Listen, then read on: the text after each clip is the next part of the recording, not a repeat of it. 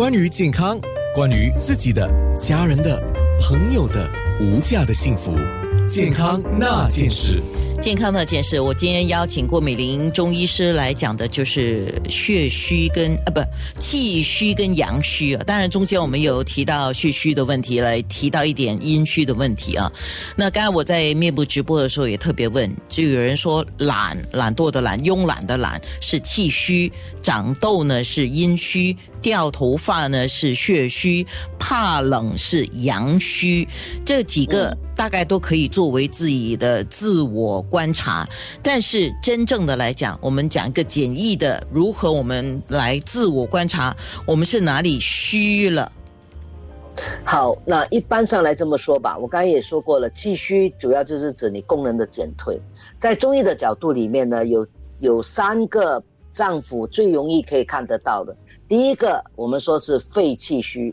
所以你发现肺气虚的人呢，第一你发现你说话。哎，没有说多长时间，你觉得你没有力气说话了，或者那个声音呢越来越低，越来越低了。然后呢，你会觉得呼吸是比较短的，比较浅的，呃，容易容易疲累，就走没两下，你觉得人人容易累。还有一个呢，容易感冒。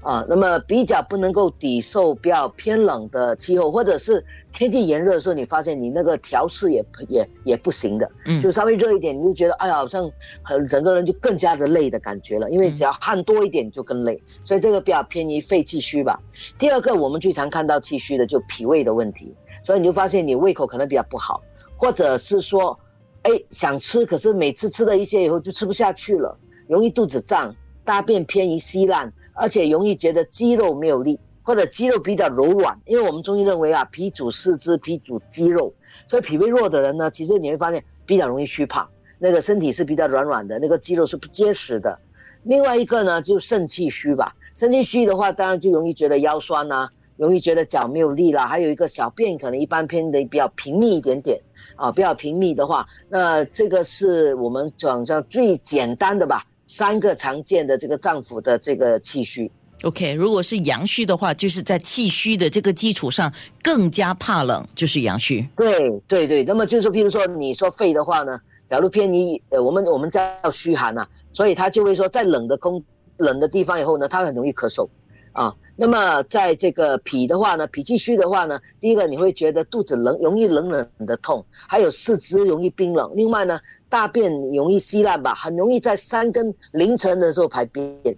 有时候有些病人有形容，我以前读这个的时候，我觉得哈五更，我们叫五更泻嘛。我说有半夜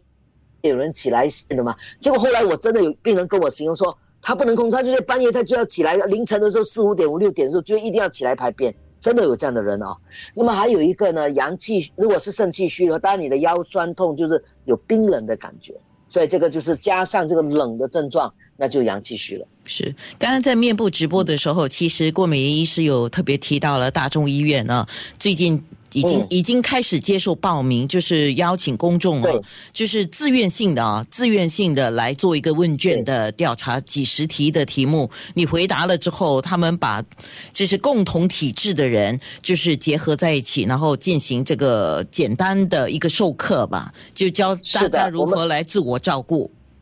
对，其实不止不止他们要回答问题，我们还要加上打脉。啊，我们还要把脉，还要看舌诊，还要问一些关于他其他的问题。然后呢，就就你所说的，就把所有相似的人，大概我们会二十个人一组吧，我们就会给他们上一个大概三个小时的一个课呢，告诉他们这样体质的人应该要注意多方面啊，不只是饮食啊，包括运动啊，包括其他的情绪上的，还有一些疾病上怎么样加以注意。好，所以欢迎大家可以打电话去大众院报名。是，就礼拜一到礼拜五早上九点到五点，那么你可以拨打的是六七四八九八六九六七四八九八六九。当然中间有一个休息时间就不打了，十一点半到一点半。那把这个电话记下，六七四八九八六九，就赶紧上线啊，就是打电话啊去报名。健康那件事。